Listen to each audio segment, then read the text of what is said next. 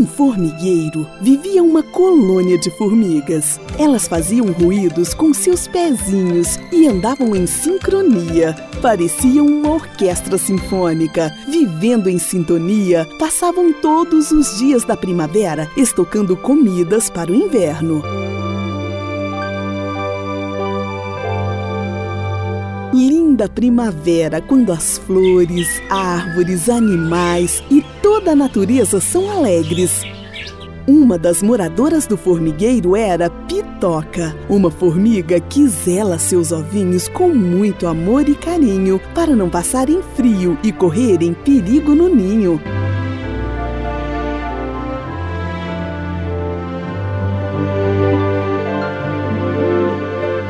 Um dia, passou ali perto do formigueiro onde morava Pitoca um tamanduá que se chamava Jojoca, que adorava a primavera, só para observar as formigas a desfilar de um lado para o outro e se equilibrar com folhas.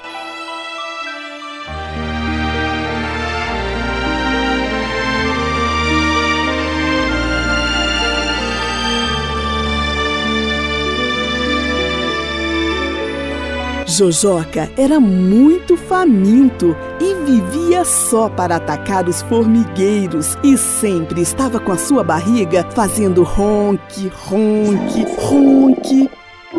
Resolveu atacar o formigueiro onde morava Pitoca e seus ovinhos, que podiam ser confundidos com pérolas de tão branquinhos. Jojoca então colocou seu enorme focinho, que parecia um arco-íris de tão infinito dentro do formigueiro e começou a sugar as formigas e os ovinhos até ficar satisfeito e com a barriga estufada.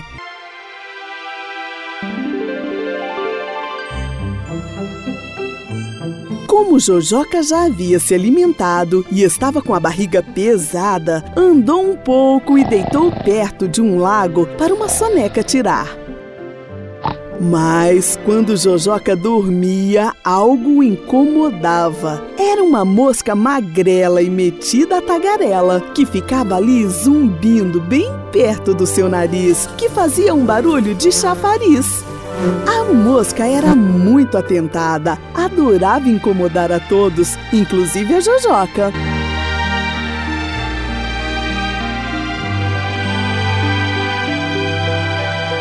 Quando de repente Jojoca soltou um espirro. Atim! Atim! E a mosca atentada saiu a voar direto para a boca de um sapo que estava a esperar. Junto com ela, saiu voando um ovinho de formiga indefeso e branquinho que ficou preso perto de seu nariz quando sugava o ninho.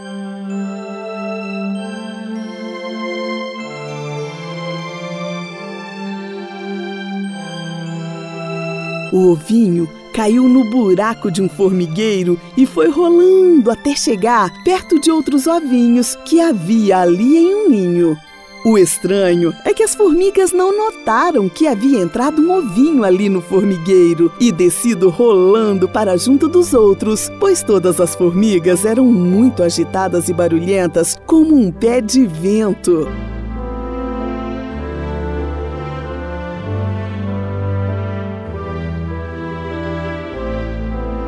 Quando as formiguinhas nasceram, todos do formigueiro notaram que havia algo de errado com Pérola. Foi o nome que a mãe lhe dera, pois era o maior ovinho de todos e o que mais brilhava. Mas, como todos do formigueiro eram agitados e corriam contra o tempo para estocar comida para o inverno, não perceberam que Pérola era deslumbrante. Ela não andava, parecia até que flutuava.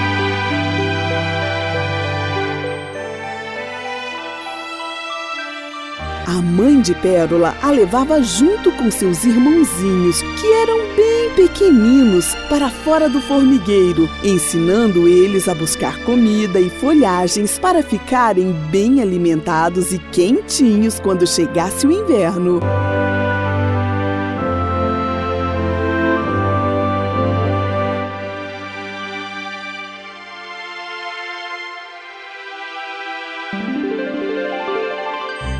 Pérola era muito serelepe. Subia nos lugares mais perigosos pelo caminho onde passava com sua mãe e seus irmãos. E sua mãe gritava: Pérola, Pérola, desce daí já! Você vai se machucar! Espere, mamãe! Estou tentando voar! Como as libélulas, vou saltitar e ver a imensidão desse lugar! Já vem você outra vez com essa história de querer voar?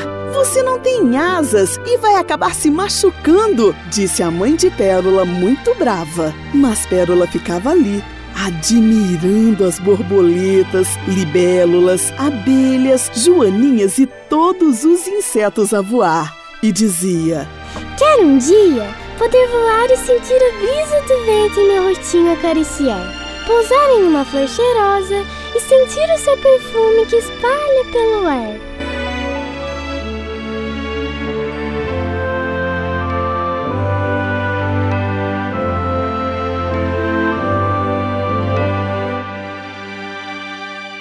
E seus irmãozinhos que ficavam ali perto pegando folhas diziam: Você nunca conseguirá voar, pois é muito grande e pesado e não tem asas para te aguentar. E soltavam gargalhadas.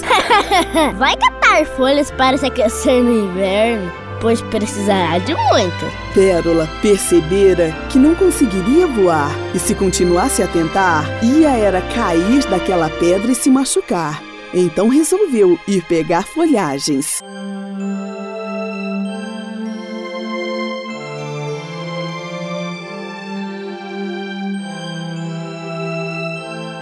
O tempo foi passando e Pérola foi crescendo, sempre com a persistência de querer voar.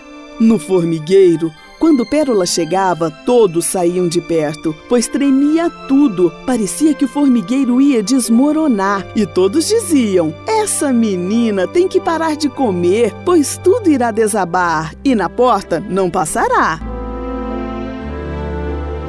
A mãe de Pérola notava a diferença entre ela e seus irmãos, mas não se importava, pois amava ela do jeito que era, grande, sonhadora. Todas as vezes que Pérola saía do formigueiro para buscar alimentos, ficava sempre para trás, pois subia em tudo tentando voar.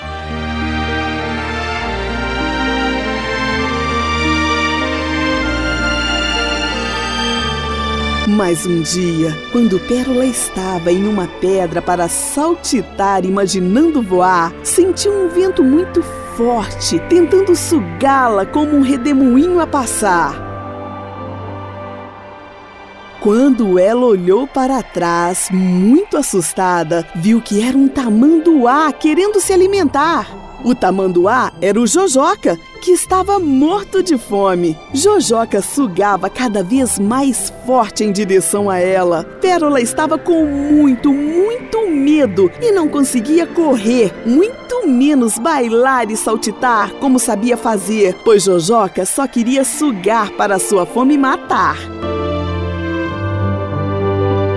Pérola mexeu muito com os bracinhos para conseguir voar, pois era a única alternativa que lhe restava para não ser comida por aquele tamanduá.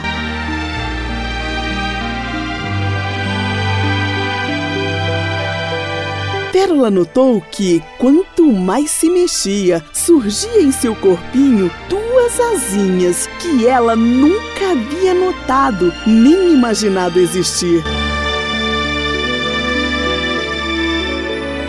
O medo de Pérola crescia como as ondas do mar, pois sentia Jojoca sugar muito, muito forte, querendo degustá-la. Então ela continuou mexendo as asinhas e fechou os olhinhos, como uma flor a descansar.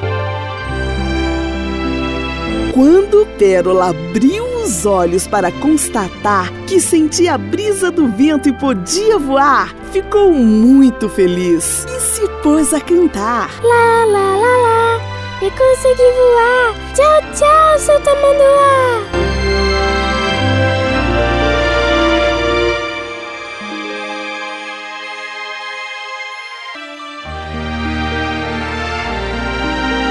Pérola se divertiu muito naquele dia. Pousou nas flores mais cheirosas e virou muitas piruetas no ar. Queria cumprimentar todos os insetos voadores que encontrava.